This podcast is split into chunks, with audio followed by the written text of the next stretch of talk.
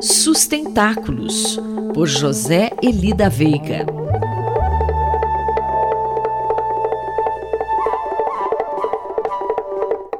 Professor José Elida Veiga, bom dia. Fale-nos sobre as comemorações do Darwin Day. Bom dia, Quinto, bom dia a todos. Nós estamos comemorando nestes dias o aniversário do Darwin, conhecido internacionalmente como Darwin Day. Na verdade, caiu no sábado, mas as comemorações internacionais e algumas aqui no Brasil, em geral, usam a semana toda e eu vou chamar a atenção dos ouvintes, principalmente para uma programação que é a do Museu de Zoologia da USP, que começou na véspera do Darwin Day e vai até o dia 24 de fevereiro. Então, embora esta coluna já pegue a coisa na metade, ainda dá tempo dos ouvintes espiarem a programação, é fácil de encontrar na internet. Destacando que o Museu de Zoologia vem fazendo isso desde 2005, 2006. É uma dos principais.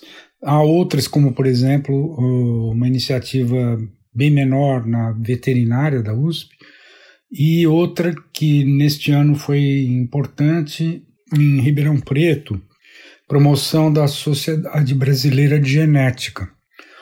Mas enfim, voltando ao principal que é essa programação do Museu de Zoologia, chamar atenção para o fato de que é talvez a principal no Brasil, né? No exterior, a, a coisa começou principalmente em 95 em Stanford.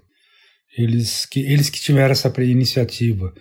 E, então demorou uns 10 anos para começar no Brasil e ainda, se a gente pensar bem, é muito pouco, né? E como está o nível de conhecimento da teoria de Darwin aqui no Brasil, professor? Pois é, Quinto. É, infelizmente, a teoria darwiniana no Brasil, ela. Primeiro que todo mundo acha que é só uma questão de biólogos, ou no máximo das ciências da vida. O que é falso. Dizer, princ os princípios da, do centro, do cerne da teoria darwiniana, que alguns chegaram a chamar de algoritmo, inclusive, é algo que se aplica a muitas áreas do, do conhecimento, né? Mas, vamos dizer, a neurologia podia ser até considerada muito próxima, mas, por exemplo, física nuclear ou em economia, né, a interpretação da dinâmica das empresas tal é feita com, com larga, vamos dizer, utilização da, da teoria darwiniana. Então, no fundo, deveria ser muito mais generalizado, vamos dizer assim, o conhecimento do pensamento do Darwin.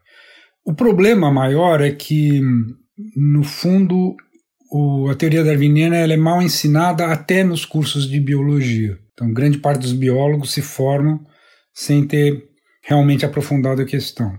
E fora é zero, né? Então, essa é uma das razões em que faz com que seja muito importante tentar se perguntar por quê. Né? Por que, que o ensino do, da, da teoria darwiniana é tão fraco no Brasil? E nós vamos ter a oportunidade de fazer isso porque Vai ter uma programação grande no Estudo de Estudos Avançados esse ano sobre isso, e que vai começar justamente conversando com um grande educador que é o professor Nélio Biso. Mas sobre isso eu voltarei na próxima coluna, porque vai dar tempo de anunciar esse primeiro evento da série. Muito obrigado e até a próxima. Mais informações sobre sustentabilidade estão disponíveis no site sustentáculos.pro.br e na página pessoal do colunista zeeli.pro.br. Eu, Antônio Carlos Quinto, conversei com o professor José Eli da Veiga para a Rádio USP. Sustentáculos, por José Eli da Veiga.